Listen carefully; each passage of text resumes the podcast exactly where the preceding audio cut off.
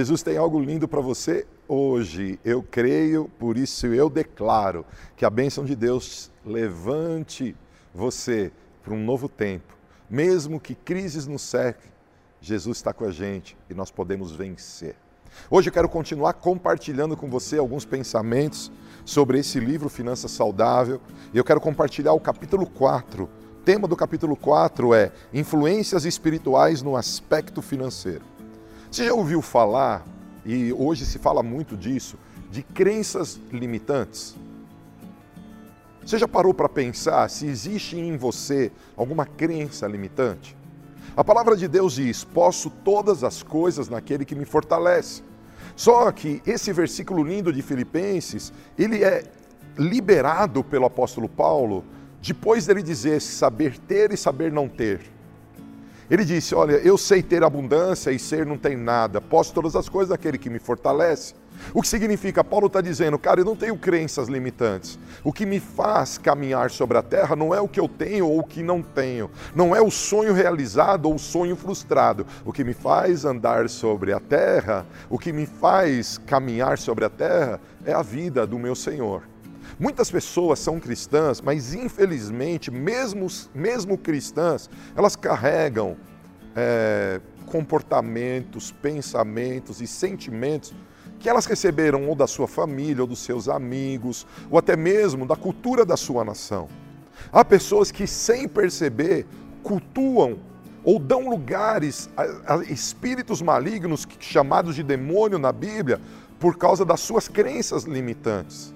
A Bíblia diz em Hebreus capítulo 11, versículo 6, sem fé é impossível agradar a Deus e aquele que se aproxima de Deus é necessário crer que ele existe e dar presentes para aqueles que o buscam, para aqueles que o amam.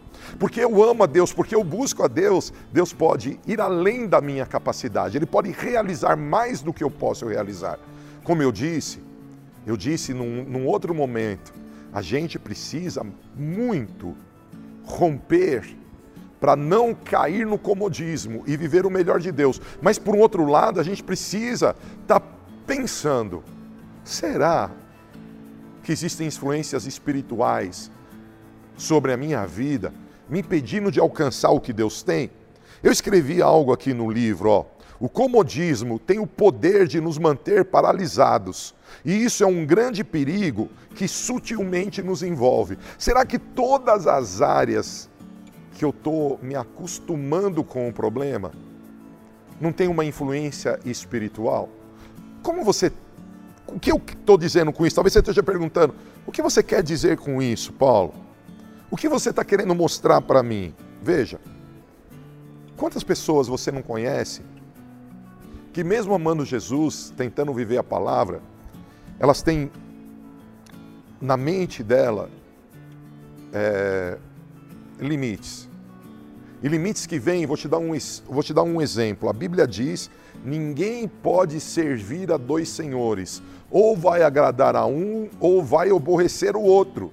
Ninguém pode servir a Deus e as riquezas. Nós somos num país capitalista e nós aprendemos tantas coisas. Será que às vezes, sem perceber, eu e você não estamos cultuando o dinheiro, servindo o dinheiro? E aqui eu te dou um exemplo, vou dar um exemplo, olha. Imagine que a gente está aqui, eu estou aqui sentado gravando, entre um demônio aqui, como aquela figura que a gente vê na televisão, nos filmes, nos desenhos. Vem aquele demônio com chifre vermelho, com arpão, com rabo, cheirando enxofre, cuspindo fogo. E ele diz para mim assim: Paulo, se você se prostrar diante de mim, eu te dou um carro novo. Meu irmão, eu vou mandar, sai, sai de retro, Satanás. Sai fora, não é? Você não vai fazer a mesma coisa? Então, saiba de algo: a maior arma do diabo contra a minha vida e contra a tua vida é agir em nossas vidas, dizendo que são os nossos pensamentos, que, são a, que é a nossa cultura, ele vai estar escondido. Então, muitas vezes, eu e você servimos ao dinheiro quando a gente permite que pensamentos limitantes de miséria, de mesquinhez, de ansiedade, de consumismo, de rebeldia nos alcancem. Essas, essas influências espirituais malignas nos tiram do caminho do sucesso que é em Deus. Vou te dar um exemplo de miséria. Você coloca lá um adesivo na janela do teu carro. Esse carro pertence a Jesus.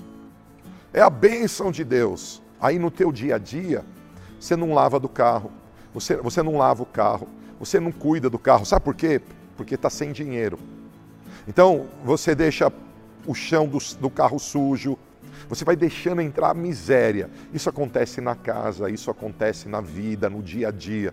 Em desculpa por não ter dinheiro, a gente permite sujeira, a gente permite miséria. Será que não tem uma influência espiritual? Vou te dar outro exemplo: mesquinhez. Eu lembro uma época aí, se Deus pegou comigo. A igreja que eu fazia parte estava fazendo como a gente agora, uma campanha de cesta básica para ajudar as pessoas que precisavam de recursos. E você acredita que eu estava passando uma fase difícil financeira e eu falei para mim mesmo: não vou ajudar com nada porque está difícil financeiramente. E eu não ajudei. Agora veja que doideira. Alguns meses depois, eu fui no supermercado e quando eu cheguei no supermercado, eu fui arrumar a minha dispensa. E quando eu comecei a arrumar a dispensa, eu percebi que tinham dentro do armário alguns alimentos que eu tinha comprado há um tempo. Eu fui olhar o prazo de validade, já tinha vencido. Sabe o que eu fiz? Joguei fora. No dia que eu podia dar, eu não dei porque eu achei que não tinha dinheiro, e como eu não tinha dinheiro, eu tinha um pensamento mesquinho. O que eu estou tentando falar com você? Muitas vezes a gente não vive o que a gente pode viver pelas crenças limitantes. E essas crenças limitantes muitas vezes têm influência espiritual maligna. Eu te convido a ler o livro, eu te convido a buscar a palavra, eu te convido a tirar essa influência, porque Deus tem algo glorioso para a tua vida. Acredita, a bênção do Senhor enriquece e não traz dores.